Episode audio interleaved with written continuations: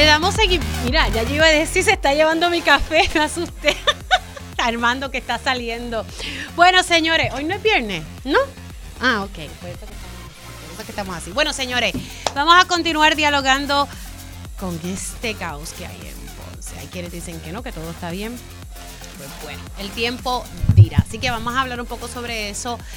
Recientemente, el fin de semana pasado salió una noticia sobre una estudiante que fue intoxicada con un gomi. Y esto trae nuevamente la problemática de, las drogas en las escuelas públicas del país y el vapeo. Vamos a estar dialogando con el jefe de seguridad del Departamento de Educación. Este tema eh, siempre ustedes dirán que mucho me lo toca. Pues sí, me parece que es bien importante y hay que darle mucha visibilidad porque estamos hablando de nuestros niños. Por otro lado, voy a estar dialogando con el expresidente del Colegio de Trabajadores Sociales. Mucho se ha dicho sobre la detención y, la erradicación de cargos hacia esta maestra que está acusada de abusar sexualmente de un estudiante suyo. También vamos a tocar la demanda que sometió que sometieron las aseguradoras para que no sean fiscalizadas, que tiene que decir el Colegio de Médicos y también hay una coalición de la salud que está eh, expresándose sobre este tema. Como todos los jueves tocamos base con el licenciado Rolando Emanuel y hay una situación con el retiro de la Universidad de Puerto Rico.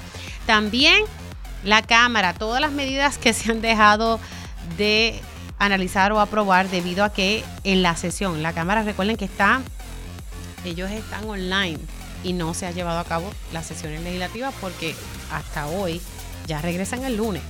Eh, se habían suspendido las labores de manera presencial. Así que vamos a tocar eh, un poco sobre eso y también conectamos con Ayuda Legal Puerto Rico y también la importancia de educar a nuestros hijos en las finanzas. Hay que enseñarles, mire, desde chiquitos. Así que comenzamos oficialmente esta primera hora de Dígame la verdad. Con más de 20 años de experiencia en el periodismo, el periodismo ha dedicado su carrera a la búsqueda de la verdad. La verdad, la verdad. De frente al grano, con carácter entrevistará a las figuras más importantes de la noticia. Radio Isla presenta a la periodista Mili, Mili Méndez en Dígame la verdad. Muy buenos días Puerto Rico, bienvenidos a otra edición de Dígame la Verdad por Radio Isla 1320. Les saluda Mili Méndez y gracias por conectar. Vamos a darle eh, seguimiento al tema de Ponce. Pasó lo que todos esperábamos, pues que el doctor Luis Irzarri Pavón no renunció. Eh, eh, esto era algo que se decía por lo bajo y que uno lo escuchaba por, parte de distintas fuentes pero ayer, precisamente aquí, el representante José Rivera Madera me decía, Mili, él no tiene intenciones de, renunciar hoy. Así que, y, y también, ah, respald y déjame decir que, que José Rivera Madera siempre ha estado apoyando al doctor, pero también dijo, se llegaron unos acuerdos y el doctor quedó en que lo iba a cumplir. Pues no, el doctor entendió que, que no, y que su pueblo le dice que tiene que, que aspirar. Una de las personas que formó parte de, las conversaciones y de este acuerdo es el representante Ángel, Ángel Tito Furqué. Él tenía intenciones de aspirar, pero hubo un diálogo con el partido y se le dio el espacio al alcalde, el espacio que estaba pidiendo el alcalde de Ponce. Y pues ayer cuando el secretario general del Partido Popular Democrático eh, informó que iba a estar acudiendo a los tribunales, pues todo el mundo ¿verdad? comenzó a, expresarse en torno a lo que a, las aspiraciones y lo que va a pasar en Ponce. Algo que quiero recapitular y estoy buscando aquí las expresiones que hizo ayer por escrito, luego él se expresó también en sus redes sociales. El, el alcalde, quien ha sido suspendido por el FEI, recuerden que él eh, enfrenta eh, cargos que le presentó el FEI y, va, ya pasó la regla 6, va ahora a una vista preliminar el 14 y el 15 de marzo, que también el alcalde estaba pidiendo que se extendiera ese periodo. Eh, el alcalde dijo ayer por escrito, he estado visitando mis comunidades ponceñas donde me han recibido con alegría y apoyo. Repetidamente me dicen, doctor, no se quite, estamos con usted. Por esa y por todas las razones anteriores quiero dejar claro que no renuncio. En medio de esta patraña no existe razón para dejar mi puesto y mi candidatura. Y a raíz de esto, pues ya el Partido Popular Democrático va a estar acudiendo a los tribunales entre hoy y mañana, según adelantará Gerardo Toñito Cruz, secretario general del, PPD, aquí en, en Radio Isla 1320. Pero, ¿qué tiene que decir Ángel Tito Forquet sobre esto? Pues precisamente ya lo tenemos en línea telefónica. Muy buenos días, representante. Buenos días, amigos. Buenos días a ti, a toda la audiencia. Qué bueno estar nuevamente con ustedes. Representante, ayer usted sacó un comunicado eh, pero aunque usted dice, aunque respeto la determinación de nuestro Partido Popular Democrático de hacer valer el acuerdo y proteger la institución, continuamos en apoyo al alcalde. ¿Qué usted quiere decir o quiso decir con esas expresiones? Porque de momento uno diría, bueno, ya, ya, no, ya no tiene aspiraciones para correr para la alcaldía de Ponce. No, sencillo, este, este, este es bien sencillo. Este es mi posición consistente desde el día uno, que yo dije públicamente y privadamente por primeros años de, al alcalde en nuestra gestión y cuando llegó el momento crucial en noviembre, diciembre de tomar decisiones, mantuve esa postura y siempre dije que mientras el alcalde fuera candidato oficial del Partido Popular y fuese un candidato viable que fuera su reelección, él contaría con mi apoyo. Por eso cuando el acuerdo se llevó a cabo en noviembre para diciembre, que finalmente se firmó, lo que había era una incertidumbre si él iba a radicar y si él iba a ser certificado por el partido después de una determinación de causa en regla 6. El partido hace la gestión de llamar a todas las partes y que pudieran estar interesadas y llamaron a, varios personas de Ponce que se mencionaban como eh, posibles candidatos todos dijeron que no tenían interés en ese momento y en el caso mío acudí al partido a radical para mi reelección como representante y me ocultaron la posibilidad, ¿verdad? Si yo estaría disponible para correr para la alcaldía si el alcalde no corría. Y bajo ese escenario, yo después de consultar a mi equipo, hicimos unas encuestas, hicimos unas consultas, vi, vi que estaba en la posición más favorable para en ese escenario ser el sustituto. Y así que firmamos un acuerdo donde yo decía, yo voy a mantenerme aspirando para representante, apoyo al alcalde en su reelección. El partido lo que hizo fue en ese acuerdo crear una figura que es como una certificación condicionada al resultado de la ABP, porque el estándar no podía ser una mera regla 6 para, ¿verdad? Tenemos otros candidatos que estaban en esa, en esa posible situación y con el caso de Mayagüez crearon un estándar para regla 6. A lo que voy con todo esto es que mi escrito ayer es un, escrito consistente en que si en efecto el candidato alcalde Luis y Pavón tiene alguna oportunidad de, ser el candidato, este, tengo, tiene total mi apoyo. ¿Y por qué digo eso?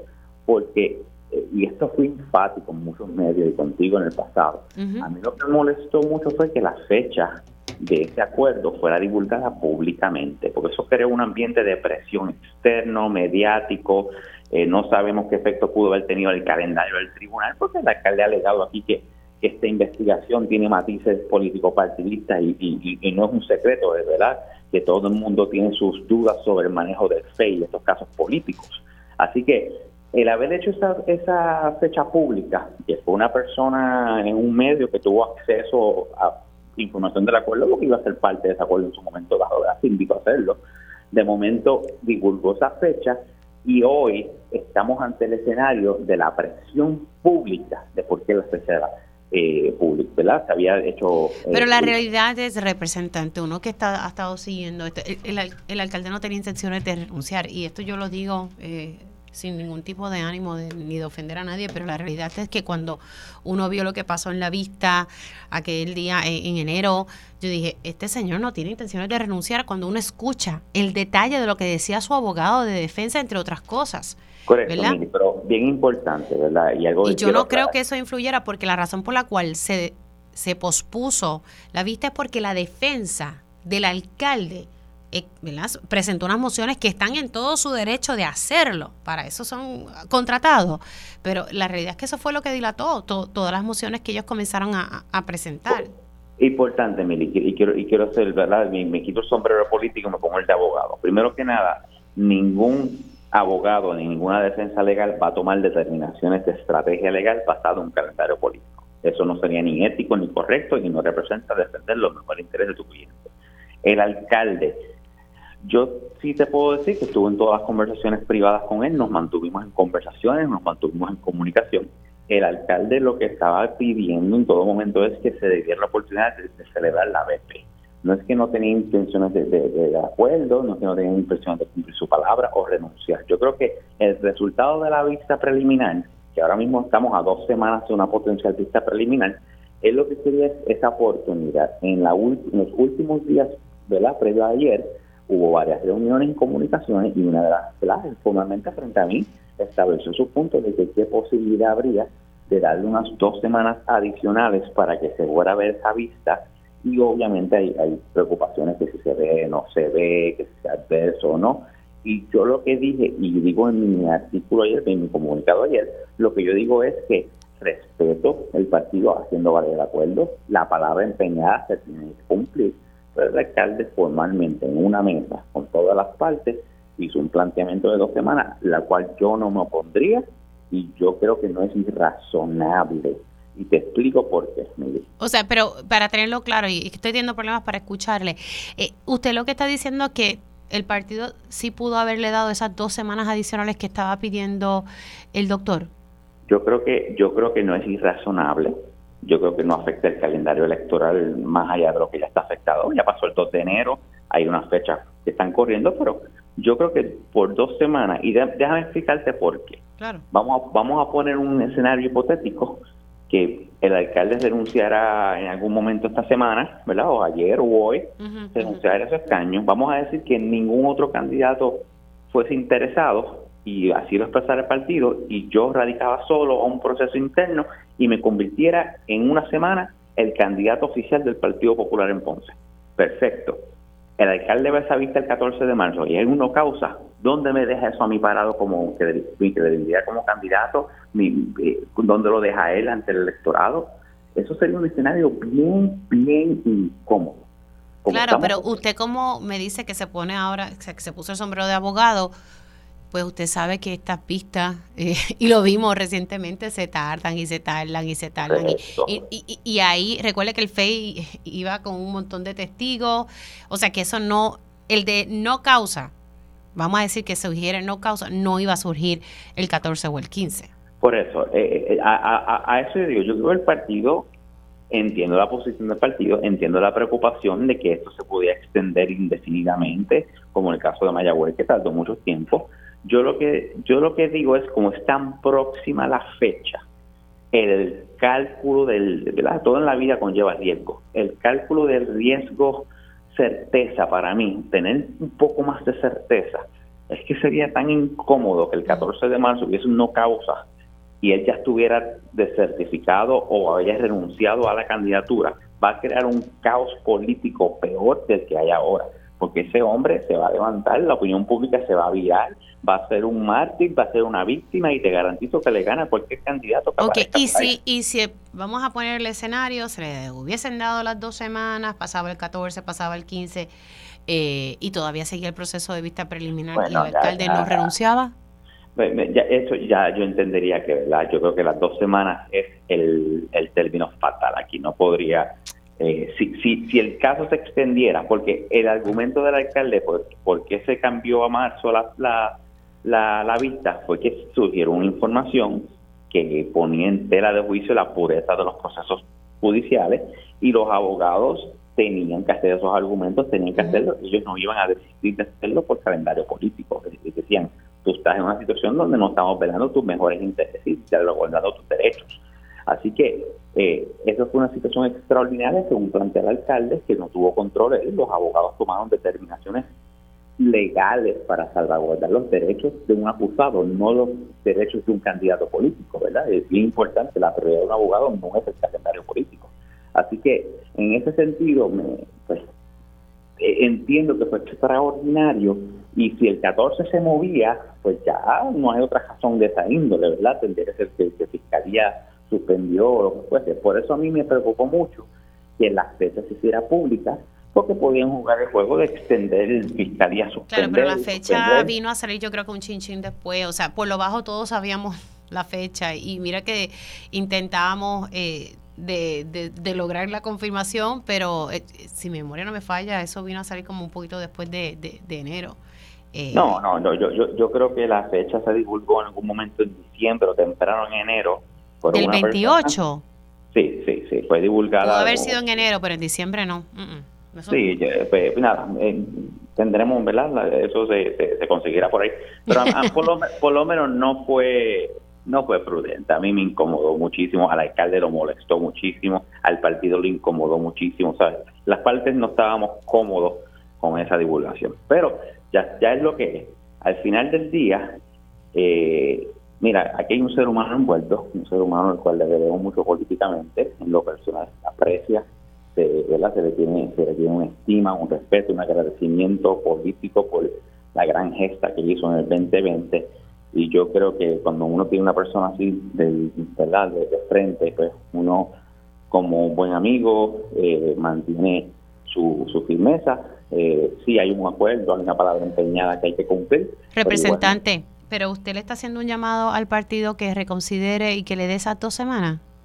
Ya yo lo hice privadamente y lo he dicho. Yo digo que no me opongo como parte en el acuerdo, no estaría opuesto a que eso se diera pero también entiendo el partido que está protegiendo la institución y eso, por eso mi llamado es más a la prudencia que continúe el diálogo y si hay un espacio, yo no me opondría a que eso se diera, pero tampoco puedo decir que el partido está actuando mal porque el partido está haciendo valer su reglamento. Pero entonces me está diciendo que hay espacio para que continúe el diálogo, o sea que usted exhorta a ese diálogo para que se le dé esas dos semanas adicionales. Ya lo hizo privadamente, pero lo que estoy...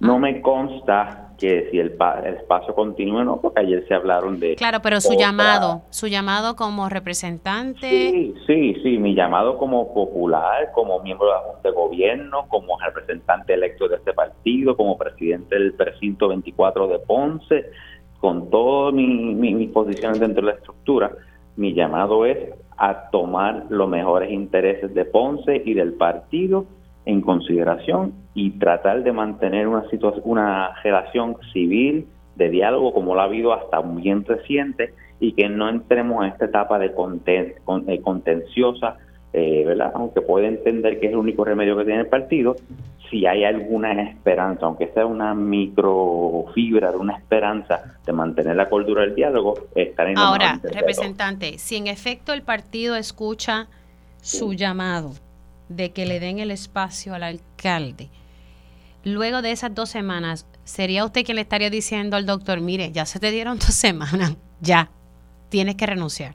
Sin, sin duda alguna, yo me siento cómodo diciendo eso, me siento muy cómodo porque yo creo que si se celebra esa vista preliminar el 14 tendríamos certeza y si no se celebra el 14 ya sería demasiado, eh, ¿verdad? Eh, incertidumbre que, que ahí sí trastocaría eh, el calendario de otra manera, también tendría otras implicaciones porque qué razón habría para moverla más allá de, de, qué es, ¿verdad? Y, espero que no fuera fiscalía que lo haya hecho por simplemente por hacer el daño. Así que, eh, nada, eh, yo sí, ¿verdad? Estaría, para ponerlo de una manera salomónica, si se le concede un espacio de dos semanas y me dicen a mí, pero dos semanas es un término fatal, yo estaría de acuerdo. Ok. Ahí usted lo que dice, vamos a darle esos dos si ahí no pasa nada, pues entonces el, primero en solicitar la renuncia sería usted. Se lo dice, se lo dice una persona que quizás le toque ser el candidato que sustituya al alcalde y yo te, ¿verdad? Para mí sería una campaña muy incómoda hacer una campaña para alcalde de Ponce si ese caballero salió bien en su lista. Y, por eso es que yo digo, el juicio poco probable que sea en el 2024. Así que el juicio es otro evento. Pero que él salga bien una vista preliminar durante un proceso de campaña, durante un proceso de, de, la electoral ahora, yo siendo un sustituto para él, si ese, eventualmente es lo que sucede, ciertamente resultaría incómodo. Eh, y eso eso eh, generaría una presión enorme del electorado con eso te lo garantizo. Perfecto. Pues estaremos muy, muy pendientes a, lo que transcurre y ver si el Partido Popular Democrático escucha el llamado que usted acaba de decirle, de darle esas dos semanas adicionales a, al doctor Luis Irizarri Pavón. Representante, gracias. Nos vemos más tardecito. Se cuida. Siempre ahora, Emily. Muchas no? Es representante Ángel Tito Forquet. Aquí hay dos cosas que el representante me acaba de, de confirmar aquí, en Dígame la Verdad es que él le está pidiendo al Partido Popular Democrático darle el espacio al doctor Luis Irizarri Pavón hasta la vista preliminar del 14 y el 15, que esas son las próximas fechas. Ya él lo hizo privadamente y él entiende que el PPD debe continuar con ese diálogo y ese es su llamado como popular. Ahora, si luego de esas dos semanas la cosa no se mueve a nivel judicial, sí él estaría pidiendo la renuncia porque ya sería demasiada incertidumbre y estaría interrumpiendo el calendario electoral. Así que ustedes escucharon eso aquí en Dígame la verdad. Siendo las 10 y 14, voy a cambiar a, otro tema, un tema que para mí es bien importante. Ustedes han escuchado que lo he, tocado mucho aquí y en otros espacios. Y, es la, situación de, pues de los gomins, el vapeo, en, en las escuelas, tanto privadas como públicas. Y esto lo había conversado hace como dos añitos con, mi próximo invitado, el jefe de seguridad del Departamento de Educación, eh, don César González, a quien le doy los buenos días. ¿Cómo está? Saludos a todos, buenos días. Gracias por hacer un huequito. Quería tocar este tema porque la semana pasada vi un reportaje de Noticentro, eh, fue el sábado, si mi memoria no me falla, de una estudiante de una escuela en San Lorenzo. Pues ella denunciaba que en medio de una gira un compañerito le dio un gomi y que aparentemente ese gomi eh, tenía marihuana y pues ella narraba al, periodista cómo ella se sintió y de momento dije, ay Madre Santísima.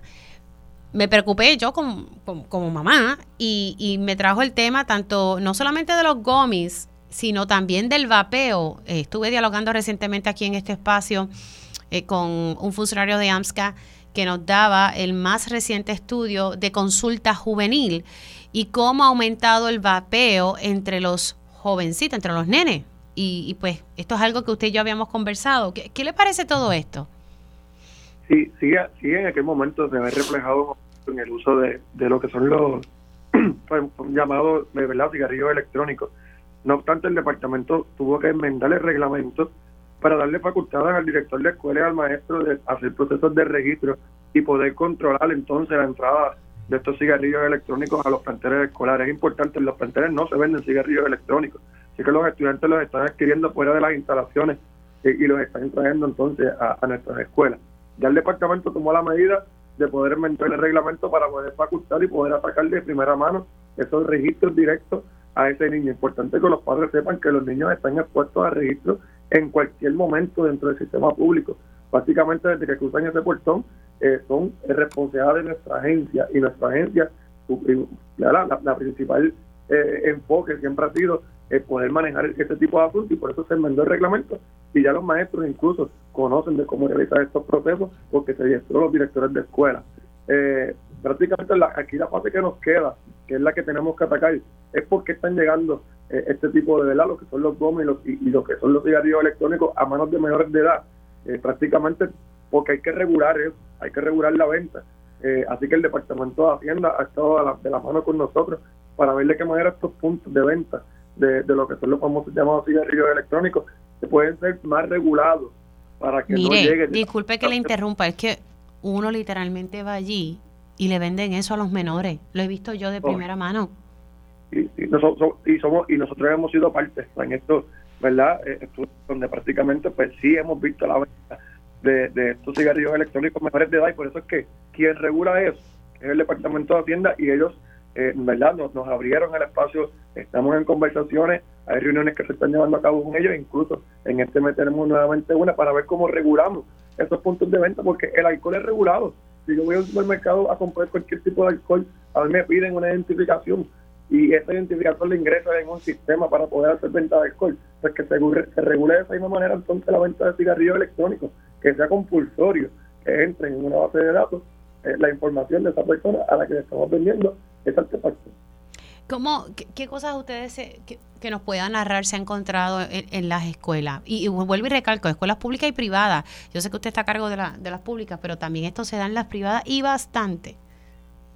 Sí, prácticamente esto es en, el mundo tanto de escuelas privadas como escuelas públicas y lo que es los cigarrillos electrónicos con lo que es el cannabis medicinal. Es muy es una costumbre que está llegando que tenemos que atacar. Eh, y este cannabis medicinal se lo vende a un adulto en un centro de venta.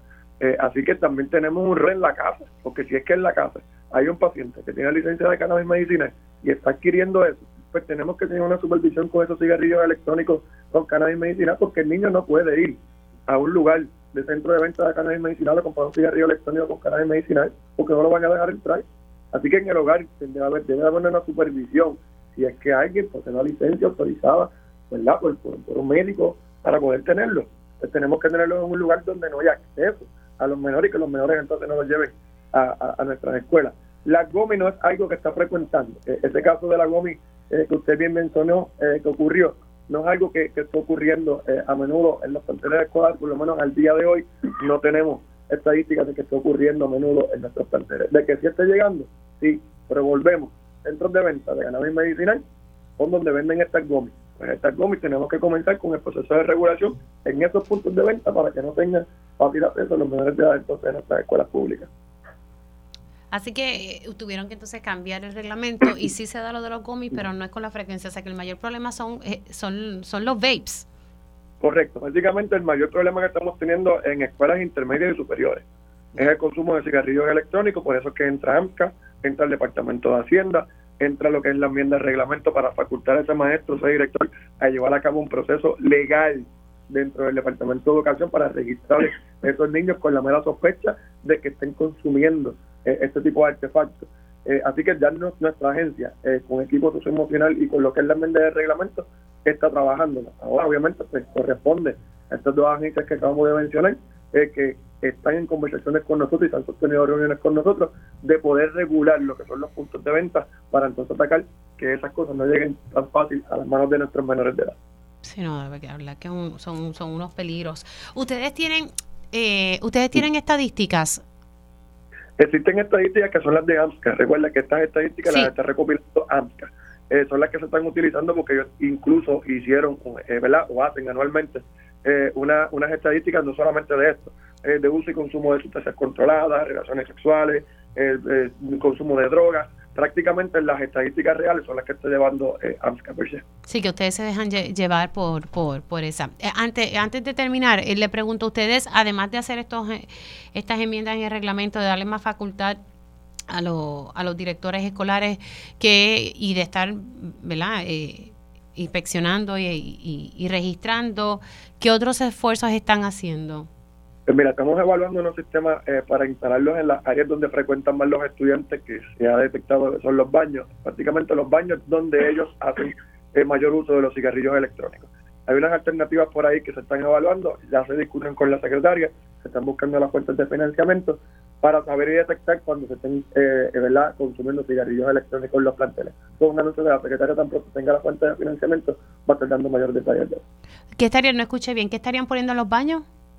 prácticamente son unos sistemas para detectar eh, detectar lo que es el consumo de cigarrillos electrónicos eh, dentro de los dentro de los baños que es el lugar que mayor frecuentan los estudiantes para hacer consumo hay varias alternativas que ya ¿verdad? se nos han presentado que se pueden instalar se están evaluando cuál es la mejor y cuál podemos financiar eh, como agencia para comenzar el proceso de instalación ya la secretaria puso de conocimiento y tan pronto tengamos esa fuente de financiamiento la secretaria va a estar dando el anuncio en los próximos días Gracias por haber entrado unos minutitos con nosotros, don César. Un abrazo. Gracias. Ahí ustedes escucharon a César González Cordero, él es el jefe de seguridad del Departamento de Educación. Interesante eso que me estaba diciendo al final, que están contemplando instalar un sistema de detectores, diría yo como unos detectores de humo para ver, porque en los baños es donde se está eh, los estudiantes y esto es un problema muy serio que, que tenemos en las escuelas públicas y privadas.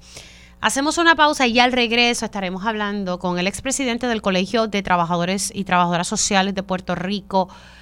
Hay mucho que se está diciendo tras la erradicación de cargos contra una maestra por presuntamente haber abusado de su estudiante, abusado sexualmente. Venimos con ese análisis del trabajador social. Dígame la verdad, las entrevistas más importantes de la noticia se escuchan aquí. Mantente conectado. Radio Isla 1320. Conéctate a radioisla.tv para ver las reacciones de las entrevistas en vivo. En vivo. Esto es Dígame la verdad con Mili Méndez. Y ya estamos de regreso aquí en Dígame la Verdad por Radio Isla 1320. Les saluda Mili Méndez y gracias por conectar. He querido eh, dialogar con el trabajador social Larry Emil Alicea. Él publicó una columna, me parece interesante que, que, discutamos este tema porque he visto muchas cosas en las redes sociales que hasta me preocupa. Ustedes saben que esta semana el Departamento de Justicia sometió cargos contra una maestra, eh, porque la evidencia que tiene el Departamento de Justicia demuestra que ella alegadamente abusó sexualmente de un estudiante de ella, que al momento cuando ocurrieron los hechos él tenía 15 años. 15 años que no es una edad donde un jovencito puede consentir una relación sexual. No digo yo, eh, lo dicen los expertos y lo dice también el Departamento de Justicia.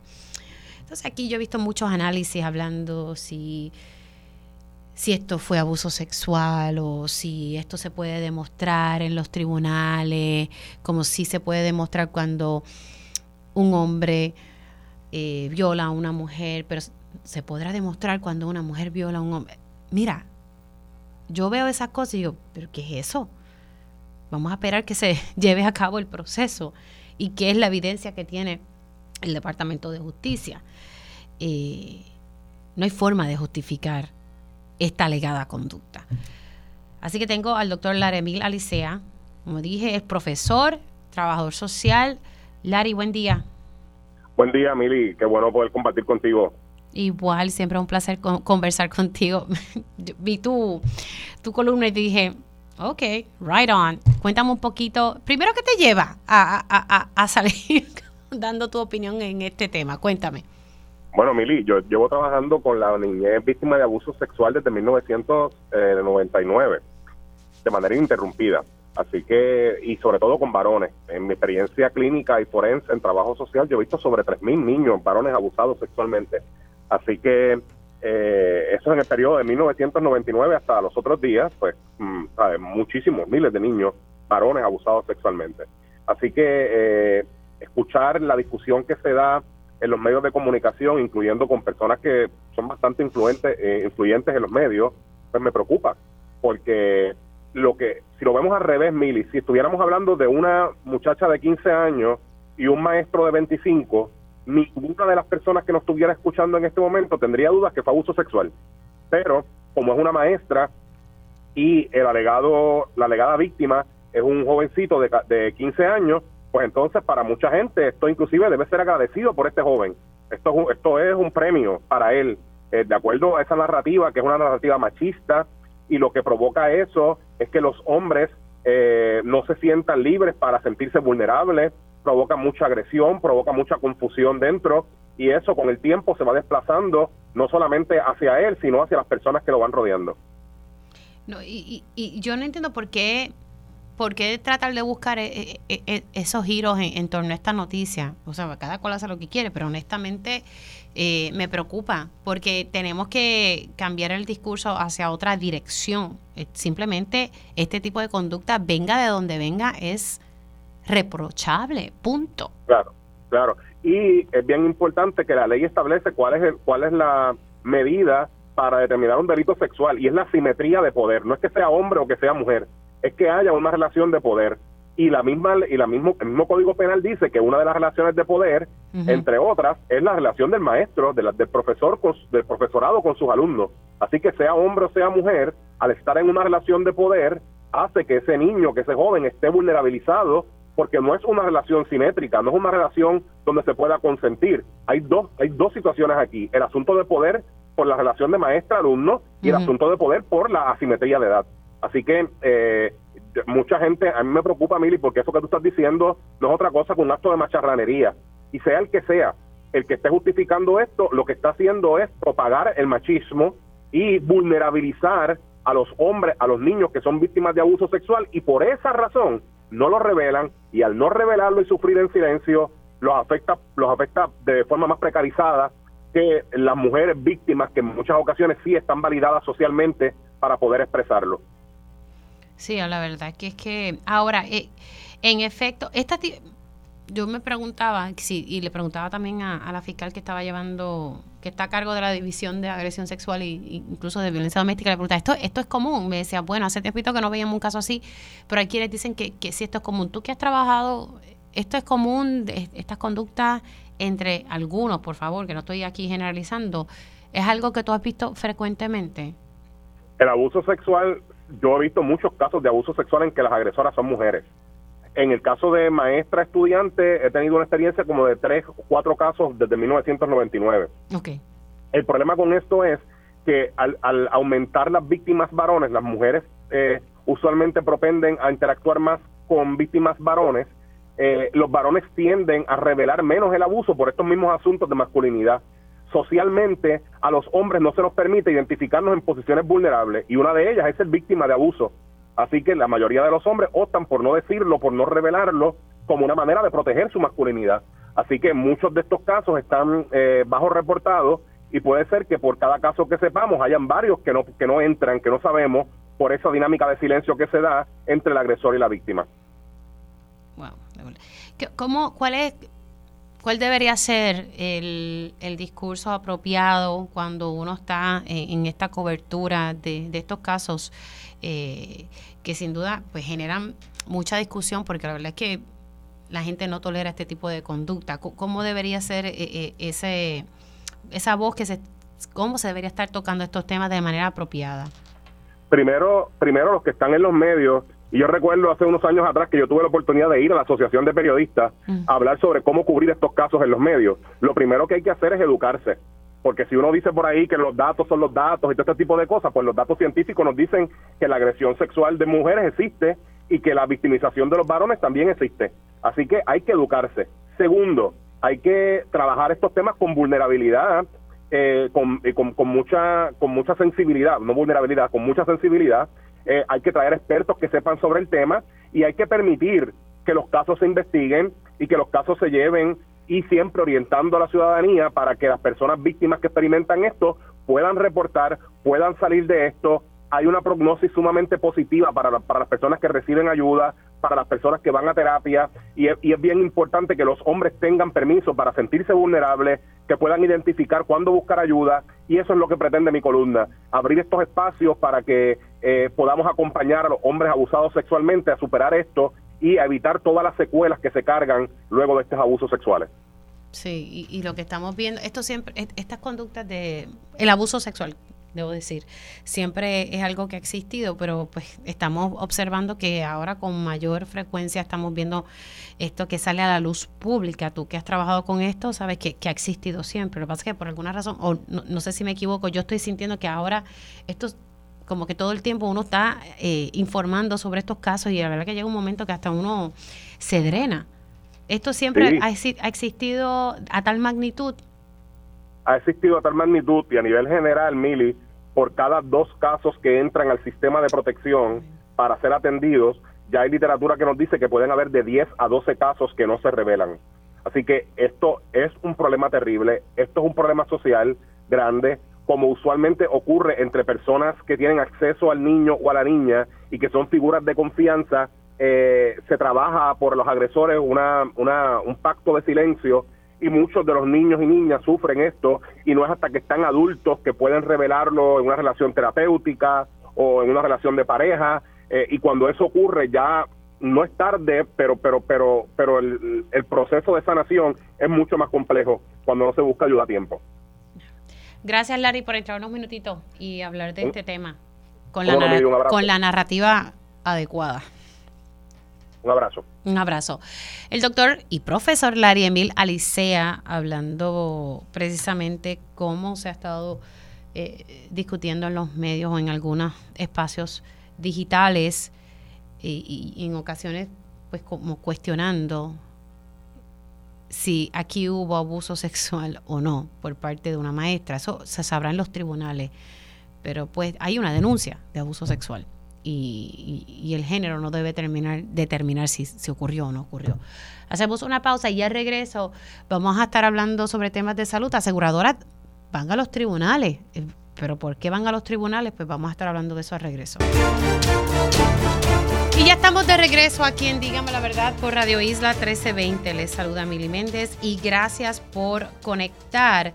Vamos a estar conectando con el, el presidente del Colegio de Cirujanos, del Colegio de Médicos Cirujanos de Puerto Rico. Ha surgido, ellos hicieron una conferencia de prensa ayer junto con otros eh, suplidores en el área de salud, eh, porque ha, surgido una demanda, una demanda por parte de las aseguradoras. Y lo que se está alegando aquí es que las aseguradoras no quieren ser fiscalizadas por la Oficina del Comisionado de Seguros. Eh, ¿Qué implicaciones tiene esto? Pues precisamente el presidente del Colegio de Médicos, el doctor Carlos Díaz, está en línea telefónica. Muy buenos días, doctor, ¿cómo está? Buenos días, saludos a ti, Miriam, a todo el pueblo de Puerto Rico. Cuénteme un poquito. Eh, estamos hablando de que las aseguradoras se unieron y presentaron una demanda. Sí, ahí demostraron que ya, ahí demostraron con eso que es un monopolio. Cuénteme un poquito para las personas que no han seguido este, este, este tema. La, la, aseguradora en Puerto Rico, ¿verdad? El, grupo de Advantage, que son las que están regidas por el gobierno federal, pues tiene una organización que es MAPA. Ellos son las que incluyen todos estos Advantage, que son las que cubren los del Medicare. Que ustedes conocen ya la publicidad que hay por ahí, radio y televisión. Ellos se han unido porque él comisionó desde que entró, por primera vez en la historia, y ha sido un, comisionado pro proveedores, porque no nace este comisionado, eh, no viene de las aseguradoras, el comisionado ni nombrado por las aseguradoras eh, eh, diferente en la historia y se ha comprometido a, hacer cumplir la ley. Hay una ley de pago puntual que tienen que tener las aseguradoras y él ha, podido lograr rescatar en un año 250 millones de pagos que no se pagaban por las aseguradoras atrasados. Esto eh, he entrado a, ponerle una serie de, pues, a, la está fiscalizando, le ha metido, pues, le ha metido mano, como decimos, dicen en nuestro pueblo, ha metido mano a la aseguradora en pro de los proveedores. Ante esto, la aseguradora se ve amenazada y pone y radica una querella de que el comisionado no tiene jurisdicción sobre ellas porque es un campo federal y el comisionado es local. Eso se ha ido cayendo porque hay más de 40 jurisdicciones en los Estados Unidos que hay precedentes de que sí, en la parte del pago puntual y en algunas áreas sí el comisionado tiene injerencia y puede fiscalizarlo. Y ellas van al tribunal al, al lloriqueo a hablar, a tratar de que esto pues eh, no, no, se logre. Eh, nosotros ante esta situación hemos visto las acciones que el comisionado, este grupo de proveedores, con médicos, dentistas, laboratorios, eh, farmacias, quiroprácticos, todo, eh, entendemos la gran labor que está haciendo el comisionado, lo justo que ha sido, y vamos a ir a ser amigos de la Corte ah, en favor del comisionado en este caso, cuando se hace el emplace oficialmente. Esto es una forma, Mili, de nuevamente la aseguradora, eh, eh, pues ellos pueden hacer lo que les da la gana. Ellos pueden cancelar contratos, ellos pueden decir qué medicamentos, qué tratamiento, qué planes, que, si las redes eh, las están abiertas o no. Ellos hacen lo que les da la gana, pero no quieren que las controlen. Es, es, ah, qué bonito. Ellos controlan todo el sistema, pero ellos no, no se pueden controlar.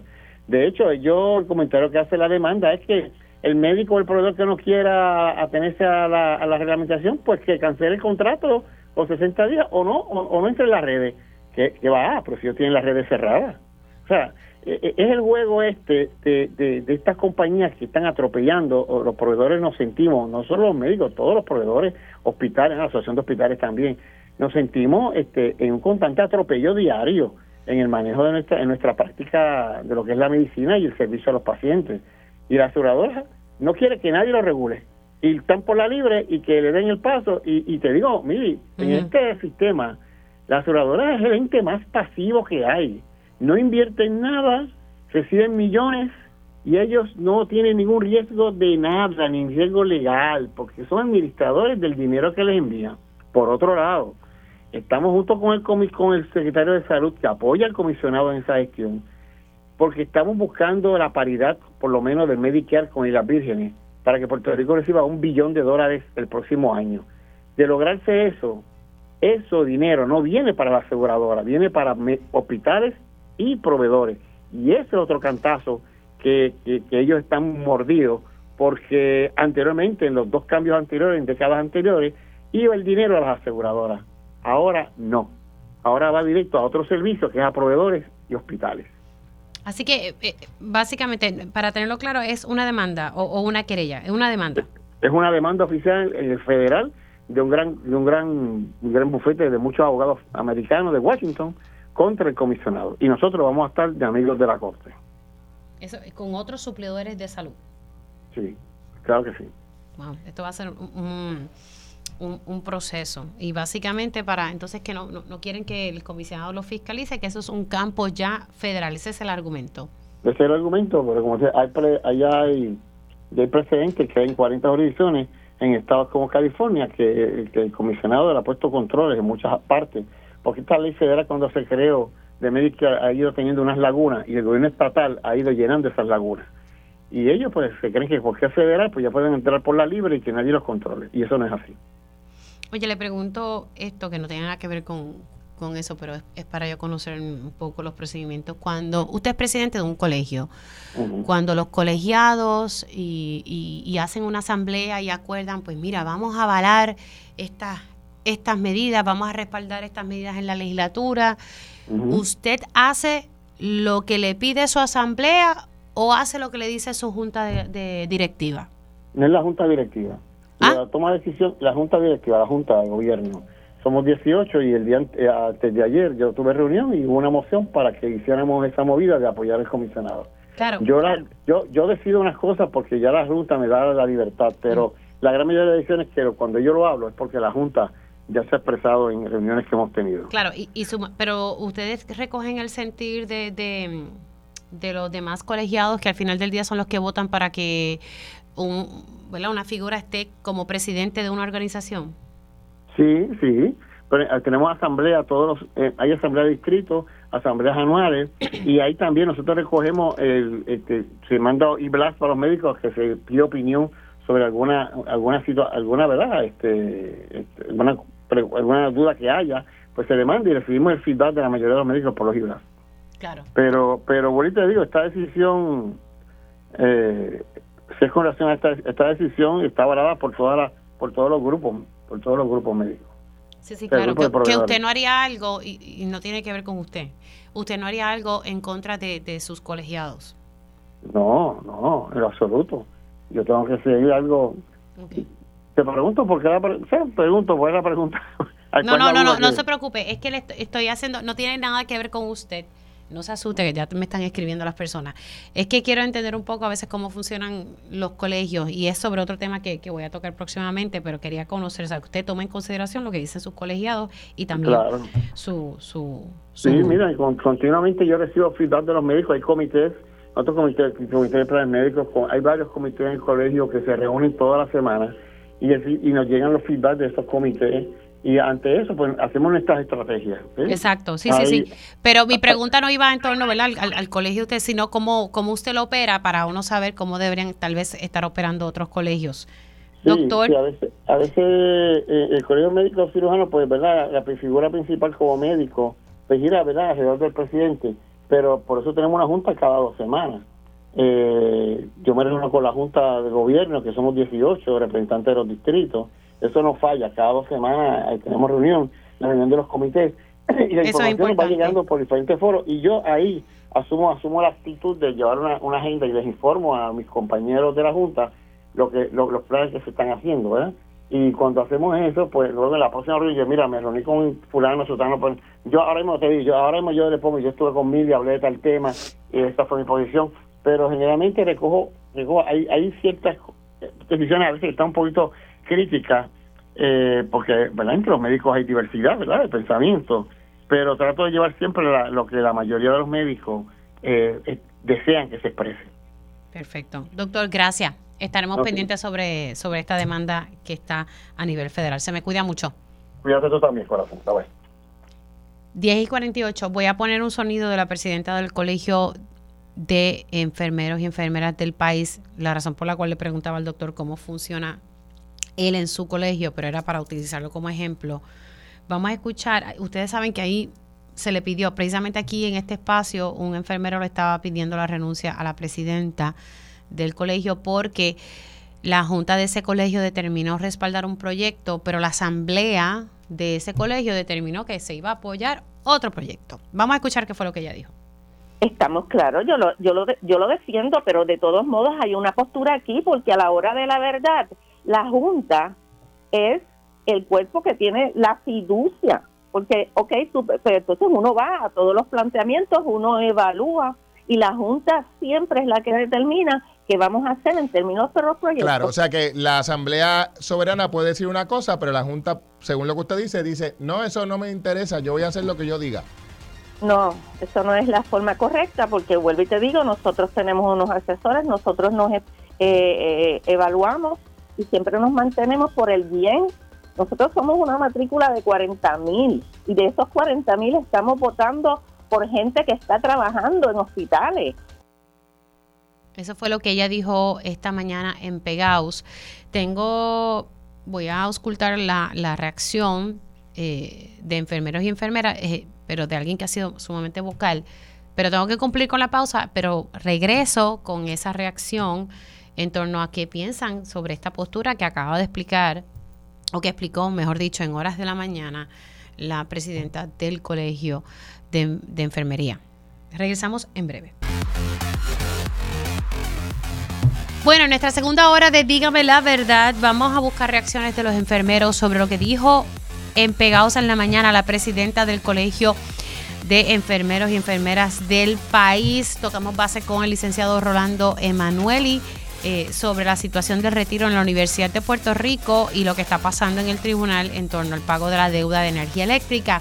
También conectamos con la licenciada Ariadna Godró para hablar sobre las distintas situaciones de desalojo y de vivienda que enfrentan muchas familias aquí en Puerto Rico y orientamos un poco sobre las finanzas, por qué nuestros estudiantes deben eh, tomar estas clases desde jovencitos, aprender un poco de cómo manejar sus finanzas. Me parece un tema educativo que debemos tocar. Y voy a reproducir para ustedes las expresiones en primicia que nos dio aquí el representante Ángel Tito Furquet sobre la controversia electoral en Ponce. Así que comenzamos oficialmente esta segunda hora de Dígame la verdad. Conéctate a radioisla.tv para ver las reacciones de las entrevistas en vivo. En vivo. Esto es Dígame la verdad con Mili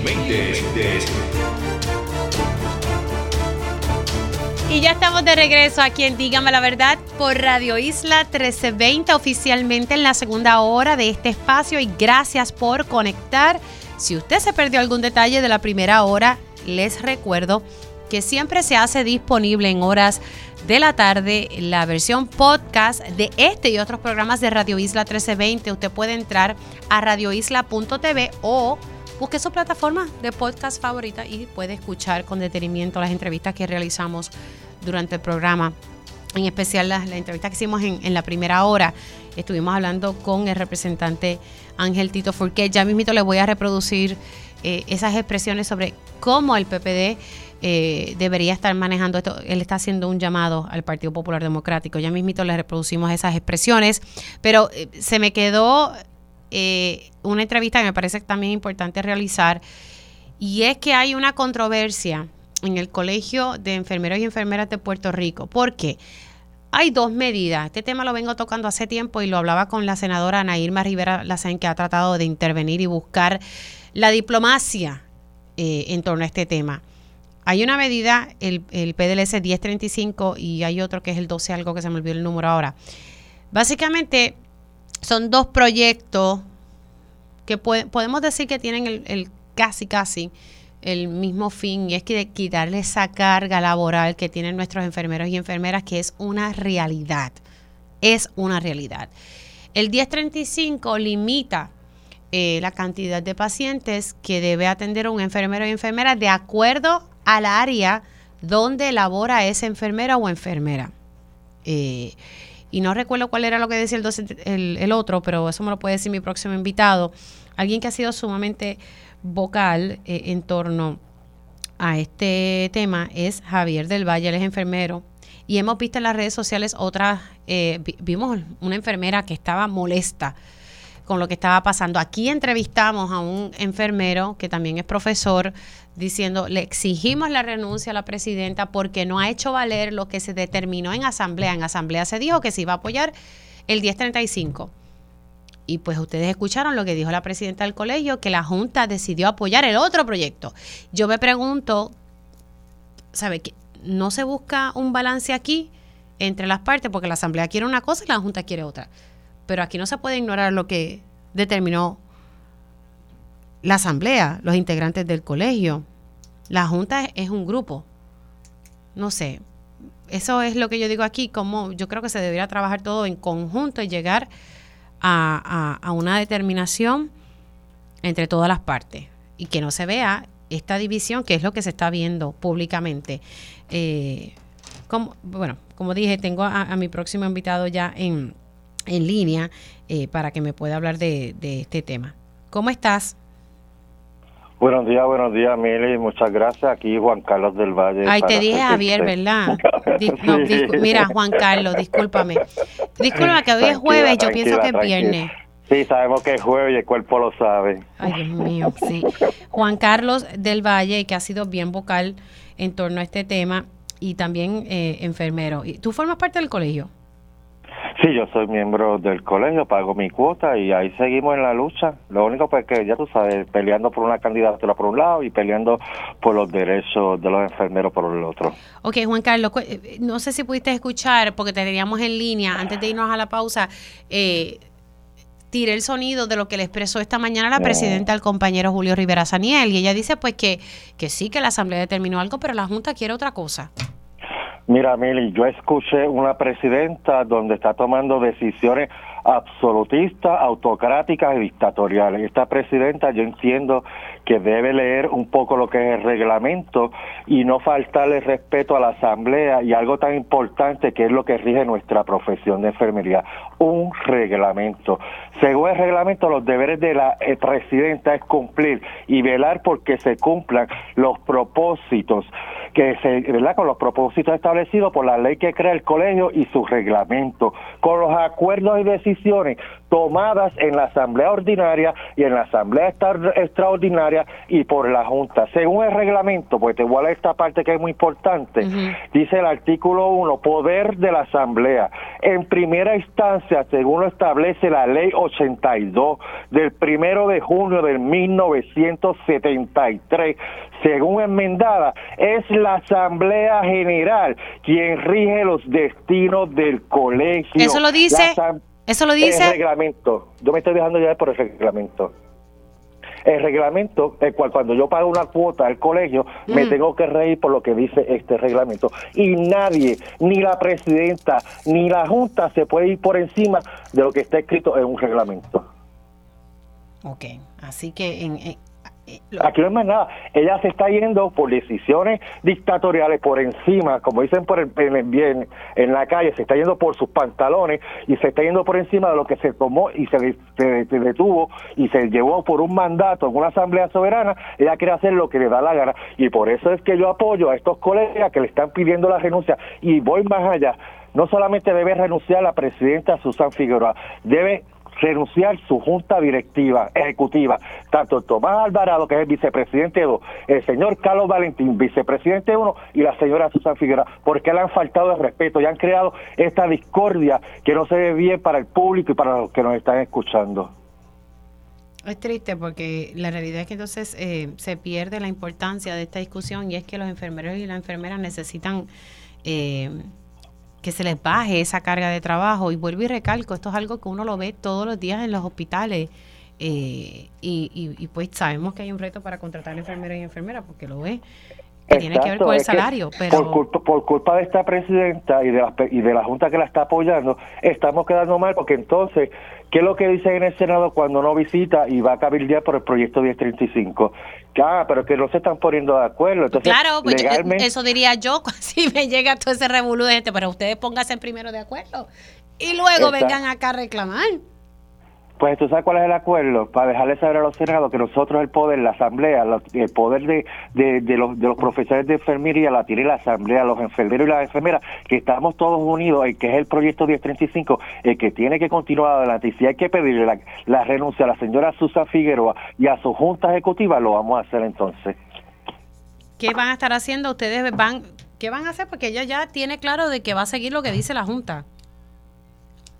Bueno, por lo menos, ¿verdad? Dentro de todo hay buenas noticias y es que el proyecto 1035 ya se fue a discusión, se entiende que es el proyecto que se le se debe dar paso, se devolvió a la Comisión de Salud por el artículo 9 que es sobre las partes de penalidades, que se sobreentiende que hay que arreglar ese detalle. El señor, el senador Tomás Rivera Chat fue el que se opuso a esa parte, so que van a haber unos colegas que van a estar ayudando y trabajando para enmendar ese artículo. Dicho esto, el proyecto 1239, ya hay senadores como la señora Ana Ilma Rivera Lacén, el señor Aponte Dalmao, Bernabe, que retiraron todo su apoyo al 1239, que se sobreentiende que este proyecto no debe ir y no debe continuar.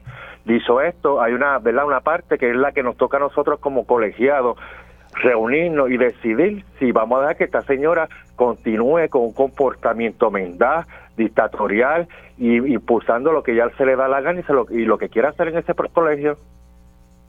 Ay, padre. Bueno.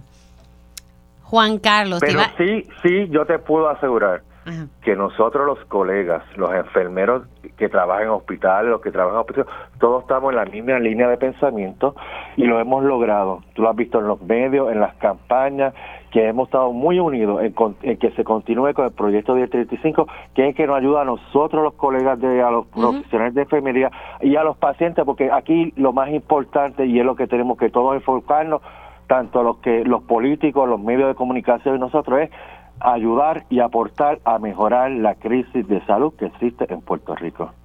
Gracias, Juan Carlos del Valle, eh, integrante del Colegio de Enfermería y también quien tiene aspiraciones a, la Cámara de Representantes. Dime de nuevo el distrito. Ah, ya se fue. Diantre usted. Picota. Bueno, las 11 y 5. Mira lo que me comentan las personas. ¿Para qué se celebra una asamblea? Para luego pasarle por encima. Pues sí, eso, eso es lo que uno se, pregunta. Eh, hay otras personas que me dicen las, las asambleas deben ser soberanas según los procedimientos parlamentarios. Que a la verdad que está fuerte el tema ahí. Pero bueno, más eh, al final del día salen perjudicados los enfermeros y las enfermeras y los pacientes, porque cuando usted va a recibir atención médica, si de momento se tardan, pues mire, es que no hay suficiente personal en los hospitales del país. Nos guste o no nos guste, esa es la realidad. Bueno, siendo ya las 11 y 6, voy con el licenciado Rolando Emanueli. Ahora llega en Dígame la Verdad el analista y licenciado experto en promesa, Rolando Emanueli, al día con la Junta. Y ya conecto con mi experto en la ley promesa, pero también en otros temas, el licenciado Rolando Emanueli. ¿Cómo está? Muy bien, Mili, espero que también te encuentres bien. Bueno, vamos a hablar eh, este tema de, de- de- de retiro de la Universidad de, Puerto Rico. Es como que continúa. Esta lucha ha sido bastante fuerte. Primero, eh, luchando contra la Junta de Gobierno de la universidad. eh, también la Junta de Control Fiscal quiere que se que básicamente se destruya eh, este retiro, que es el único que está bien en estos momentos. Y continúa esta, esta pugna a nivel judicial por el sistema de retiro que estoy leyendo aquí una nota de, de Noticel que el juez ordenó a la representación legal de la Junta de Retiro de la Universidad de Puerto Rico a enmendar su demanda. ¿Usted está representando a, a- a la a, a la Junta de Retiro. de, de, de retiro? A la Junta de Retiro de la Universidad de Puerto Rico. Lo que ocurrió, Mili, en este caso es que sabes que la universidad, supuestamente por el plan fiscal de la universidad, creó un sistema de ahorro e inversiones para los empleados que entren nuevos a la universidad a partir del primero de agosto del año pasado. Y eso lo que hace de facto es condenar a la liquidación al sistema de retiro de la Universidad de Puerto Rico, porque si tú tienes un sistema donde no entran empleados nuevos, no entran miembros nuevos, pues según se van retirando y según van muriendo los retirados, pues el sistema eh, fallece, ¿verdad? Eh, desaparece. Y eso es contrario a la ley universitaria, contrario al reglamento de retiro eh, y es contrario a la escritura de fideicomiso, que es la escritura que establece el sistema de retiro. Ya había habido una controversia bien seria, como tú estabas recordando, donde la universidad, que era el fiduciario, el que tenía que tomar las decisiones sobre qué hacer con el sistema de retiro, perdió esos poderes de fiducia por incumplimiento de los poderes y el Tribunal de Apelaciones le quitó a la universidad los poderes sobre el sistema de retiro y se los dio a la Junta de, Retiro. Así que la Junta de Retiro es la, ahora la que decide. Lo que significa esto es que la universidad no puede, por ninguna norma, decreto, certificación, establecer el fin del sistema de retiro de los empleados de la Universidad de Puerto Rico. Eso le corresponde únicamente a la Junta de Retiro. Y con este plan que la Junta de Gobierno de la universidad estableció, pues lo que está haciendo es que está condenando a la Junta de Retiro a desaparecer y al sistema de retiro de los empleados. Entonces se llevó un caso al tribunal el año pasado, en mayo del año pasado, y la Junta de Gobierno se llevó el caso para la corte de la jueza Swain diciendo, ah, esto es algo que tiene que ver con el plan fiscal y como tiene que ver con el plan fiscal, pues esto es jurisdicción de promesa y de la jueza Taylor Swain. La jueza dijo, no, esto no tiene que ver nada con, con los títulos 3, con los casos de título 3, y lo envió a la Corte Federal regular. Nosotros nos opusimos a que eso eh, se mantuviera en la Corte Federal y desafortunadamente, Mili, el juez se tardó ocho meses en resolver las mociones sobre en qué tribunal se tenía que ver esto y apenas este mes devolvió el caso al Tribunal de San Juan y cuando el caso llega al Tribunal de San Juan los hechos habían cambiado eh, eh, de manera importante porque cuando se radicó la demanda originalmente todavía el plan de ahorro y de inversiones no había empezado y ya el plan empezó. Entonces el juez para sincronizar lo que dice la demanda con lo que ha ocurrido, pues nos pidió que enmendáramos la demanda y así estamos en ese proceso. Nos dio cinco días para que entonces se pueda haber una vista de interdicto preliminar en la cual se discuta si esta acción de la universidad es nula por violar la, ley de la universidad. Mira, mira cómo dice la ley de la universidad. Dice que la universidad tendrá que establecer un plan de retiro y un sistema de préstamos para los empleados que no se anteponga a los poderes de la Junta de Retiro. Entonces aquí está pasando lo siguiente. Primero, uno, un plan de retiro no son dos, ni tres, ni cuatro, ¿verdad? Eh, tiene que haber uno. Y este plan lo que está haciendo es estableciendo un plan paralelo que ya no sería un solo plan. El otro tema es que al meterse con los deberes y poderes de fiducia de la Junta de Retiro, estableciendo que ningún nuevo empleado va a entrar al sistema de retiro de la UPR, están interviniendo, oponiéndose, afectando los poderes de la Junta de Retiro, que la ley universitaria lo prohíbe. Y por eso es que decimos que este plan de inversiones y de ahorro es ilegal. Y si es ilegal, es nulo.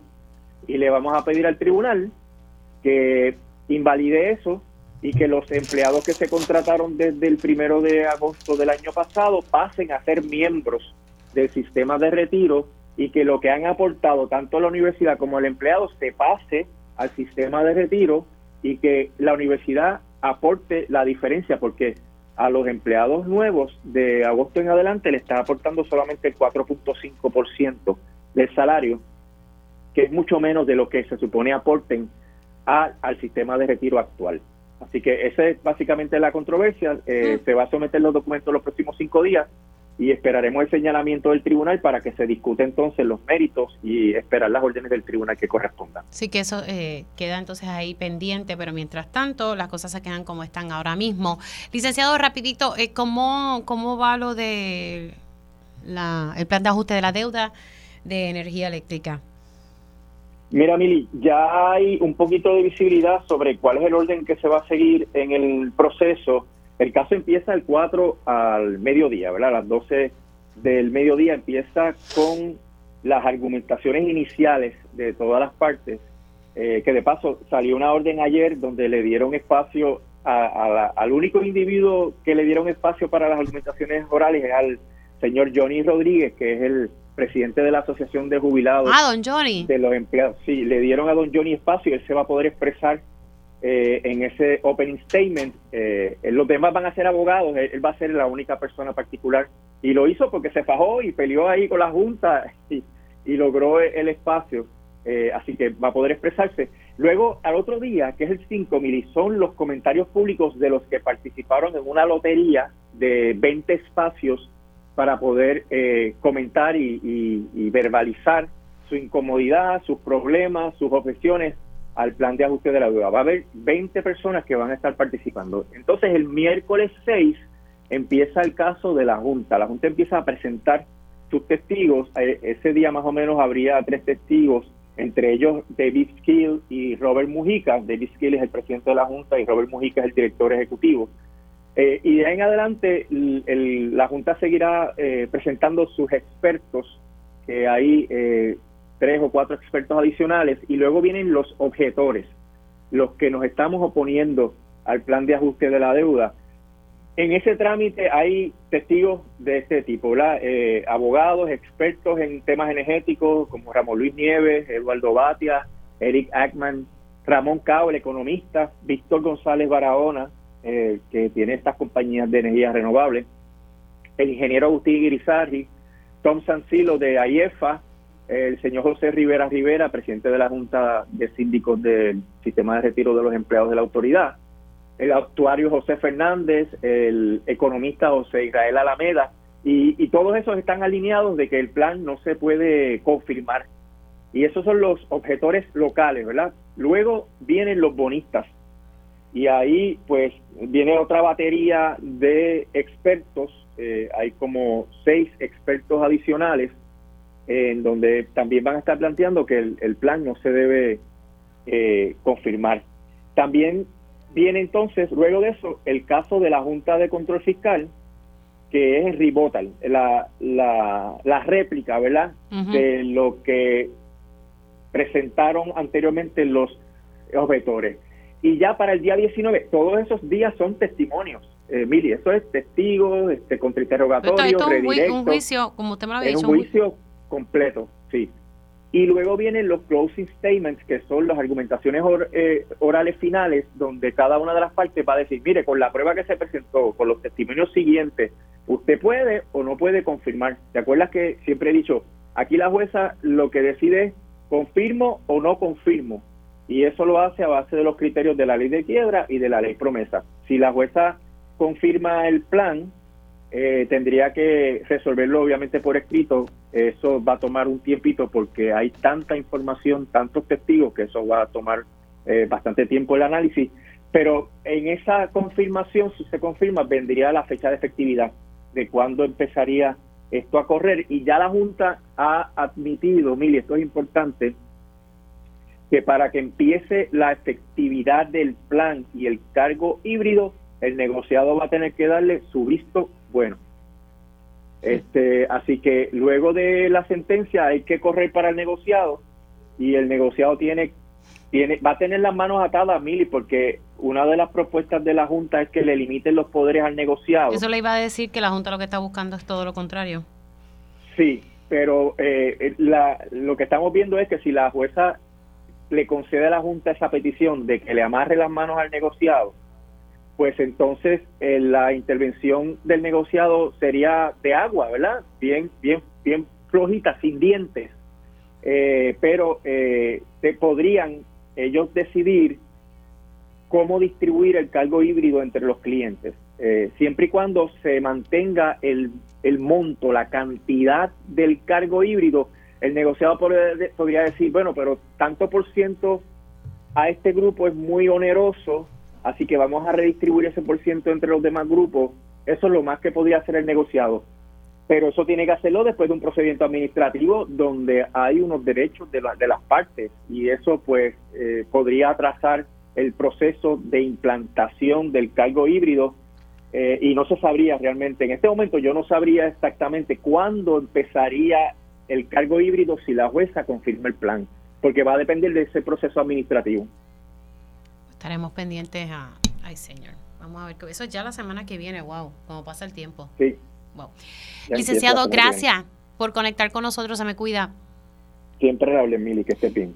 El licenciado Rolando Manuel, y primero hablando de esta situación a nivel judicial con el retiro de, de la Universidad de Puerto Rico y por otro lado dándonos un poquito un, actualidad sobre el pago de la deuda de energía eléctrica. Ya la semana que viene comienza este proceso, así que hay que estar, sé que es técnico, hasta uno mismo, ¿verdad? Se, se le va. Pero es que al final del día eso va a repercutir en cuanto vamos a estar pagando los consumidores eh, como parte de esa deuda eh, de energía eléctrica. Vamos a, a cambiar el tema y vamos a la Cámara de Representantes. Eh, ustedes saben que la Cámara de Representantes está en está trabajando vía remoto. Lo que no se está, no, debido a la situación por los casos de COVID, el presidente de la Cámara determinó que, pues mira, no, no se va a trabajar de manera presencial, no se están llevando a cabo las sesiones y hasta hoy, ya la próxima semana, se supone que ya el lunes arranque eh, la cosa, pero eso ha atrasado la aprobación de medidas. Una de ellas es la aguada reforma contributiva que finalmente se aprobó, que lo que nos van a dar es una bobería ahí, pues no se ha aprobado. Ayer lo decía Jesús Santa al periódico Metro. Tengo en línea telefónica al representante Denis Márquez. Buenos días, ¿cómo está? Buenos días, Mili. Buenos días a todos los radio escuchas. Muy bien, saludos.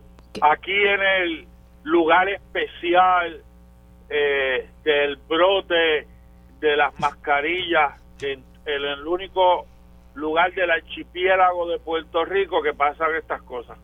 En la Cámara de Representantes. Usted está en la Cámara trabajando. Estoy ahora mismo en la Cámara de Representantes. eh, voy ya mismo a un asunto con los retirados de la Federación eh, de Maestros y seguimos aquí todos los días trabajando. Cuando hay vistas se atiende alguna que otra vista, alguna otra vista ocular. Seguimos reuniéndonos con mucha gente y visitando comunidades.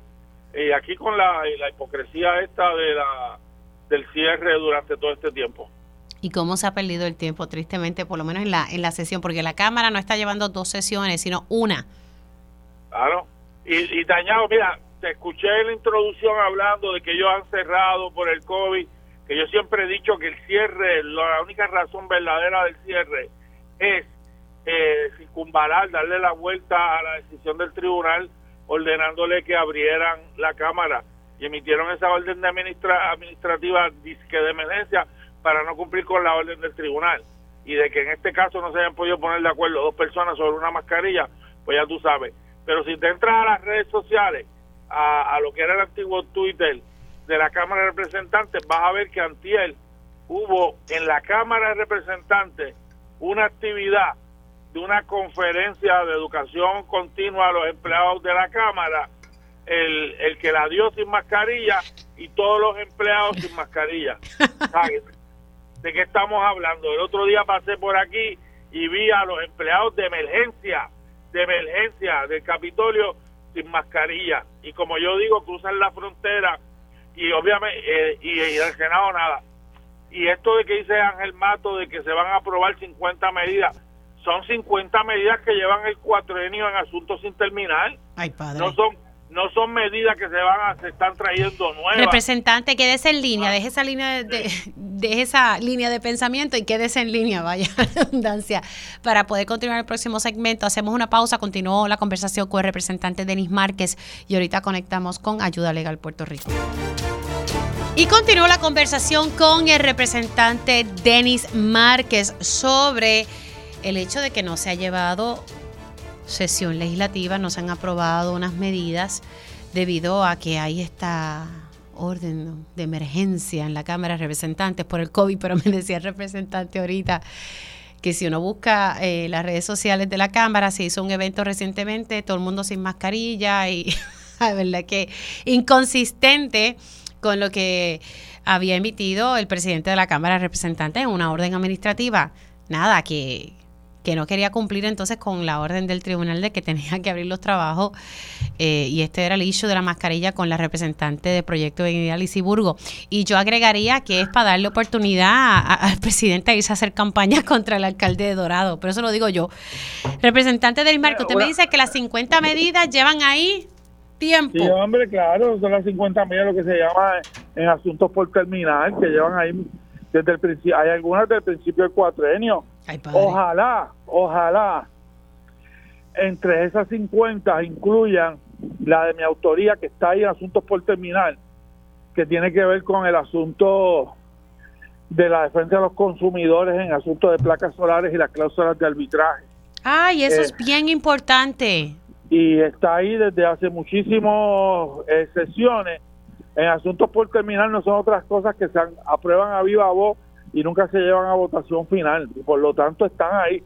No son 50 medidas nuevas que se hayan discutido recientemente. O sea, estamos hablando eh, de que yo te adelanto y lo he dicho en varios medios de que vamos a tener un, un final de sesión difícil, caótico y con un montón de descargas. Sí, sí, que, que eso va a correr ahí a las millas. Eh, Claro. Antes de, de pasar con mi próxima invitada, me parece importante lo que usted me acaba de, y me acordó de ese tema, que me parece que es bien importante, las cláusulas de arbitraje. Estos son en los contratos de las compañías de placas eh, solares, que en eh, algunas en algunas compañías exacto. algunas, algunas, ¿verdad? Sí, Para ser sí. justo. Y que lamentablemente estas cláusulas de arbitraje es que básicamente, eh, eh, vamos a explicarle a las personas, el consumidor no, no puede cuestionar una vez haya firmado ese contrato. Bueno, es como sí, un sí, sí. amarre. si firma el contrato está admitiendo aceptando de que si tiene alguna impugnación DACO no tiene jurisdicción y tiene que ir a un árbitro que es un tercero en ocasiones fuera de Puerto Rico que va a adjudicar la controversia. DACO favoreció el proyecto de ley eh, cuando vino a la pista pública. Ese proyecto de ley se aprobó en Marcop, se llevó al hemiciclo, se puso en órdenes especiales, en un calendario de órdenes especiales, y luego de eso los hilos de las cosas que pasan fantasmóricos de la Cámara de Representantes los sacaron y nunca se ha llevado a votación. Luego, un año después de este asunto, hubo una vista pública, pregunté sobre el tema, Servicios Legales de Puerto Rico me dijo, ese es uno de los problemas que estamos teniendo. O sea, te, te estoy hablando de un año después de, de estar el proyecto a- aprobado en comisión.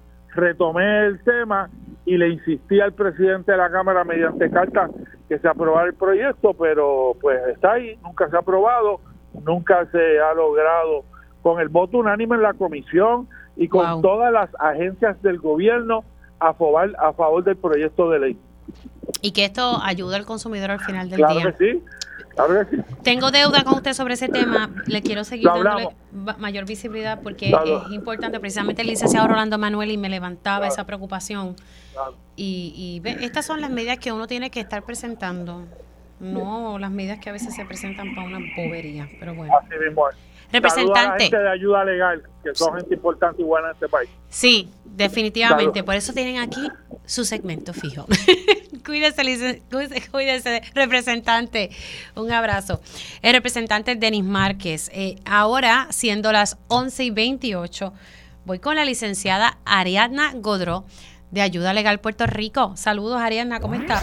Ella es la abogada del pueblo. Pueblo. Ahora entra en la conversación la profesora, abogada y escritora Ariadna Godró Aubert en Dígame la verdad. Licenciada, ¿cómo le gusta su nuevo bumper? Mira qué chulo está eso, qué chulería, ¿no? Y qué, qué bonita manera de empezar. Y saludos a ti, Miriam. Mira, yo estoy aquí que... Ay, mira, se cayó la llamada, no puede ser. Vamos a llamar a la licenciada de nuevo.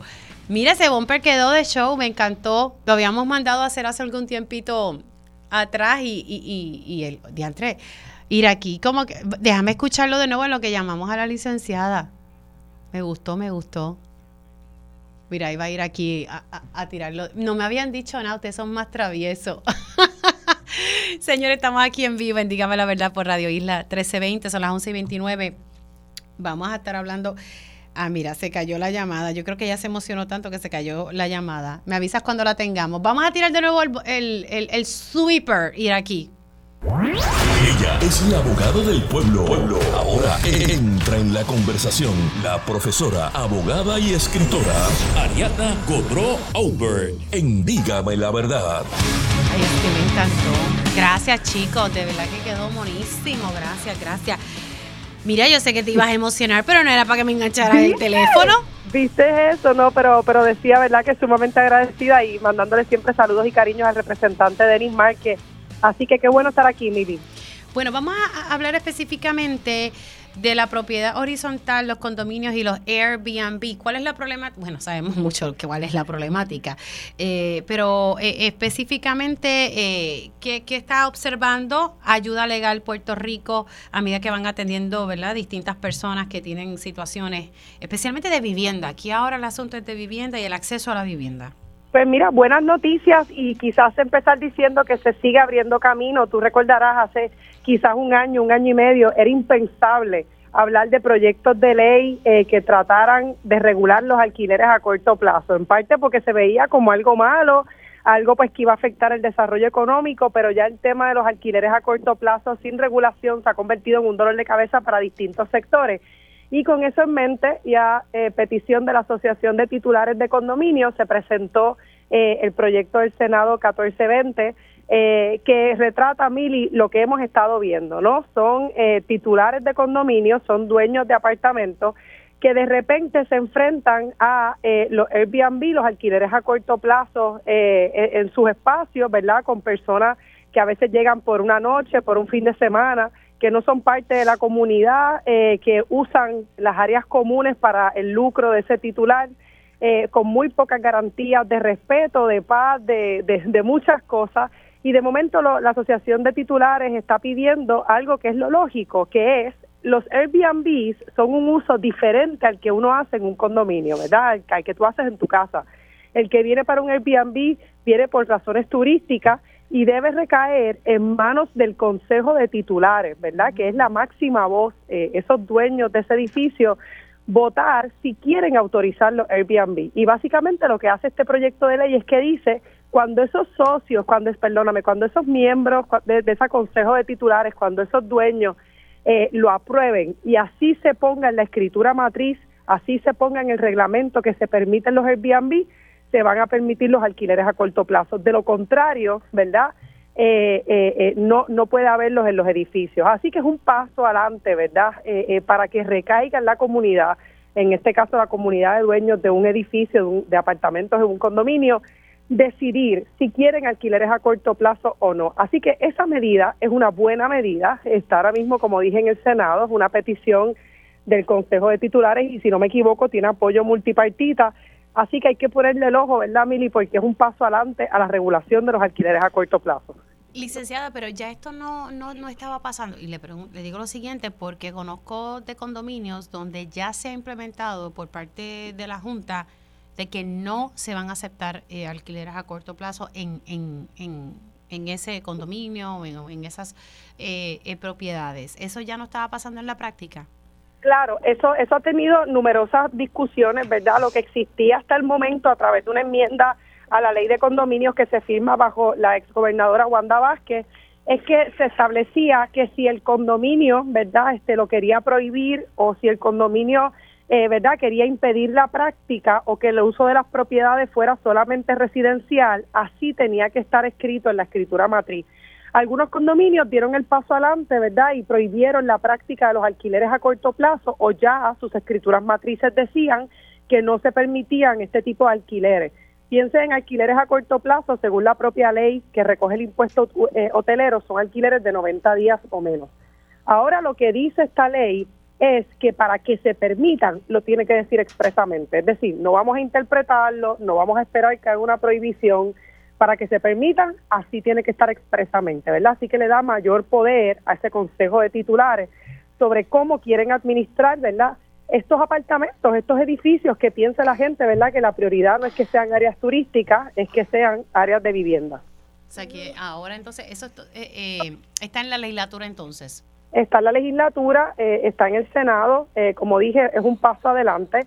El proyecto quizás se queda corto en decir lo que todos sabemos, pero nadie se atreve a poner por escrito en una ley y es que los alquileres a corto plazo son un uso comercial de la propiedad, ¿verdad? Hay gente que dice, la gente va al Airbnb, hace lo mismo que tú haces en una casa, duermen, cocinan, pero no, sabemos, ¿verdad?, que los alquileres a corto plazo son un uso turístico, son un uso comercial y por ende deben estar sujetos a otro tipo de regulaciones que no necesariamente aplican a las viviendas. Así que, que, que, que la presentación de esta ley es un paso adelante, es un acto valiente, como dije, vamos a seguirle el rastro y ver lo que pasa, sobre todo, ¿verdad?, qué es lo que pasa si en su día llegara a Fortaleza y como Pierluisi, que no ha sido amigo de la legislación pro vivienda y ha vetado a diestra y siniestra, eh, eh, reaccionaría. Sí, no, hay, ¿y quién, presentó esta legislación? Tengo que ver, te debo el nombre ahora, Mili, pero sé que es una petición de la Asociación de Titulares de Condominio. No, espérate, mamá, ten cuidado. Disculpa, es que estoy aquí con, con la chiquita de, de casa. Ah, Esta mañana yo también estuve con Elian y destruyó Webnéticos, que es donde grabamos el podcast de ayuda legal. Pero pues un cariñito siempre a Wilton Vargas por el espacio. Sí, a la verdad que ese espacio es muy bueno. Pero ella está aquí, ya usted sabe, está aquí pintando y haciendo de las suyas, que hoy no, no había clase. Pero eh, en la Cámara de Representantes, y con, y con esto no, nos vamos, hay una, una medida de José Rivera Madera que busca regular esto de los alquileres a corto plazo. Tendría que tocar base. ¿Qué ha pasado con esa legislación? Eh, Mira, ahora mismo no se han seguido moviendo. Tengo que decir que los proyectos de vivienda no se han estado moviendo. De hecho, hace poco tuvimos una reunión eh, a instancias de un representante eh, que básicamente nos reunieron con la Asociación de Bancos y ellos mismos han dicho que ellos son los que tienen los peros con las legislaciones que prohibirían, por ejemplo, el discrimen contra sobrevivientes de violencia doméstica en la vivienda, igual que la legislación que prohibiría el discrimen en general en la vivienda en Puerto Rico. Así que habría que ver qué es lo que está pasando, pero en estos momentos esos proyectos están detenidos. Como dije, para darte idea, el proyecto de discrimen eh, hacia sobrevivientes de violencia doméstica, algo que es tan obvio ¿no? y que es tan lógico y tan urgente en el país, está detenido. Sabemos que hay entidades como la Asociación de Bancos que nos han dicho así mismo que están en contra de este tipo de proyectos. Eh, habría que ver, ¿verdad?, qué poder tiene la legislatura eh, para priorizar la vivienda como un derecho fundamental y particularmente ¿verdad? en temas así como alquileres a corto plazo, el tema de la violencia doméstica. Vamos a ver qué pasa. Temas tan, tan importantes, claro. porque el acceso a la vivienda, acceso a salud, educación son importantes y estamos viendo esta problemática aquí en la isla. Licenciada, gracias por haber conectado. Gracias a ti. Se me cuida mucho. Ahí ustedes escucharon a la licenciada Ariadna Godró directora ejecutiva de Ayuda Legal Puerto Rico. Hacemos una pausa y al regreso hablamos un poquito por qué debemos educarles a nuestros chiquitines sobre finanzas. Y ya estamos de regreso aquí en Dígame la Verdad por Radio Isla 1320. Les saluda Mili Méndez y gracias por conectar. Voy a reproducir eh, nuevamente los sonidos de, del representante Ángel Tito Furquet. Recuerden que ayer el presidente, el secretario general del Partido Popular Democrático a las 4 de la tarde hizo una conferencia de prensa para anunciarle al país que el Partido Popular Democrático eh, iba a ir a los tribunales. Eh, esta mañana el licenciado Gerardo Toñito Cruz le dijo a Julio Rivera Saniel que va a estar acudiendo a los tribunales entre hoy o mañana para que el tribunal desertifique, o sea, que no pueda aspirar a, la alcaldía de Ponce. Recordemos que el doctor Luis Irizarri Pavón está certificado como candidato a la alcaldía de Ponce.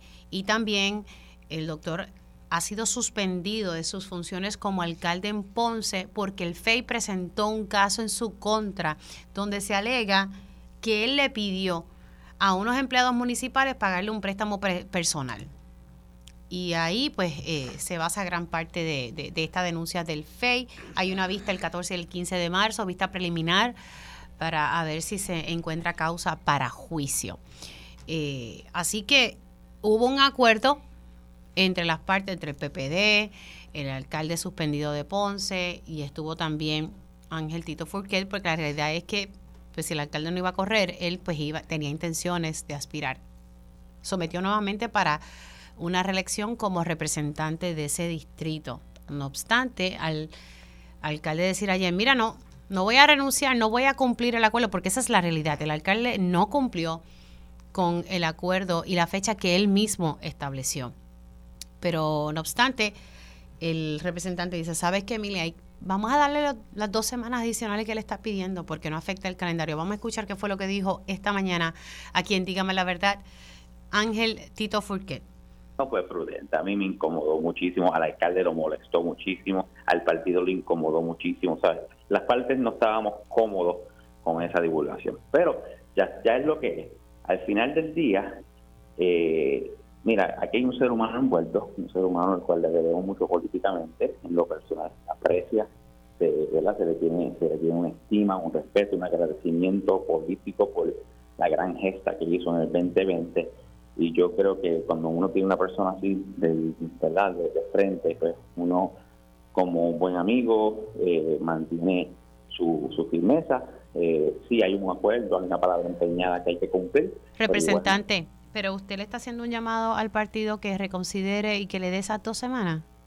Ya yo lo hice privadamente y lo he dicho. Yo digo que no me opongo como parte en el acuerdo, no estaría opuesto a que eso se diera pero también entiendo el partido que está protegiendo la institución y eso, por eso mi llamado es más a la prudencia que continúe el diálogo y si hay un espacio, yo no me opondría a que eso se diera, pero tampoco puedo decir que el partido está actuando mal porque el partido está haciendo valer su reglamento. Para ponerlo de una manera salomónica, si se le concede un espacio de dos semanas y me dicen a mí, pero dos semanas es un término fatal, yo estaría de acuerdo. Ok. Ahí usted lo que dice, vamos a darle esos dos si ahí no pasa nada, pues entonces el, primero en solicitar la renuncia sería usted. Pero dice, te lo dice una persona que quizás le toque ser el candidato que sustituya al alcalde y yo te, ¿verdad? Para mí sería una campaña muy incómoda hacer una campaña para alcalde de Ponce si ese caballero salió bien en su vista. Y, por eso es que yo digo, el juicio poco probable que sea en el 2024. Así que el juicio es otro evento. Pero que él salga bien una vista preliminar durante un proceso de campaña, durante un proceso de, la electoral ahora, yo siendo un sustituto para él, así que eventualmente es lo que sucede, ciertamente resultaría incómodo. Eh, y eso eso eh, generaría una presión enorme del electorado con eso te lo garantizo. Ahí ustedes escucharon al representante Ángel Tito Furquet, eh, quien está corriendo nuevamente para la Cámara, pero si finalmente, bueno, el tribunal determina que el alcalde suspendido no puede correr, pues entonces eh, eh, él sería una de las personas que estaría aspirando. Y digo una de las personas porque también aquí la alcaldesa interina tiene, tiene intenciones, quiere correr también. Eh, vamos a ver qué, qué, va a pasar aquí con, con esto en Ponce. Mientras tanto, hay muchas cosas que la educación resuelve y, y entre ellas hemos hablado aquí la importancia de, enseñar esa equidad de género entre nuestros niños de, temprana edad. Otra cosa también que se debe estar educando es sobre las la finanzas, por qué debemos ser juiciosos, por qué debemos aprender a manejar muy bien las finanzas desde temprana edad. Y precisamente me acompaña la directora ejecutiva de Gedalias Bilingual Academy, Jolie Almari Hernández. Saludos, ¿cómo estás? Buenos días, saludos Mili. Y ustedes están buscando, están dando este tipo de cursos y están educando a, nuestros chiquitines eh, sobre la importancia de, que sepan manejar bien su finanza. Así es, nosotros tenemos hacer, ya este es el segundo año eh, consecutivo que estamos trabajando dentro del curso de vida útil, eh, diferentes áreas donde queremos potenciar a los nenes más allá de la sala de clase y hemos encontrado la educación financiera vital, ¿verdad? Dentro de lo que nosotros trabajamos con ellos, trabajamos liderazgo, comunicación, trabajamos la, inteligencia emocional, pero también tenemos un trimestre dirigido a lo que es la parte financiera, donde le enseñamos a ellos a, a tomar decisiones informadas, a, tener, ¿verdad? sacar presupuesto. También ellos han tenido la oportunidad de tomar talleres de venta, reconociendo que en verdad en momentos de transiciones o crisis, ¿verdad? el que sabe vender puede salir adelante. Así que ellos han, han aprendido estrategias, estrategias de ahorro, registro de establecimiento de metas, manejo de prioridades, entre otros muchos temas que abarca lo que es la educación financiera. ¿Ustedes han encontrado, a partir de qué edad ustedes comienzan con, con, ese proceso educativo? Hemos estado exponiendo a los chicos desde secundaria, desde el séptimo grado. Ellos están exponiéndose, sexto tiene una parte introductoria y ya de séptimo en adelante pues manejan los temas más más inherentes a, educación financiera. Y se han encontrado que en efecto, ¿verdad? Los niños pues nunca se les está enseñando sobre esa sobre ese tema, se les enseñan sobre otras cosas más bien. ¿Y han, cómo han encontrado la, receptividad de, los estudiantes? Pues mira, eh, a nivel secundario ha sido de mucho beneficio, ya tenemos niños que están emprendiendo, reconociendo, ¿verdad?, cuán, cuán capaces son de hacerlo y con esa buena, eh, con esa información pueden tomar decisiones y ya, ya han comenzado el proceso de emprendimiento y tenemos varios. De hecho, tenemos en nuestro en una de nuestras semanas de ciencia y matemáticas donde ellos exponen ahí su, ¿verdad?, su negocio y toda la comunidad participa de ese, de ese, de ese emprendimiento para apoyarlo y los potenciamos a, seguir a más. Hemos encontrado eh, precisamente que era una carencia que había, una necesidad real y que esto a ellos los está creando mucha conciencia y que de hecho están bien interesados. O sea, yo tengo niños que salimos de, de un taller y al final me dicen, si podemos sacar una cita con usted porque ya yo empecé a trabajar y creo que estoy manejando mal mi dinero. Entonces, vemos una muy buena respuesta de eso, por ejemplo, de los chicos que ya están en 11 y 12, que van a una vida universitaria y que ya están manejando dinero de ellos.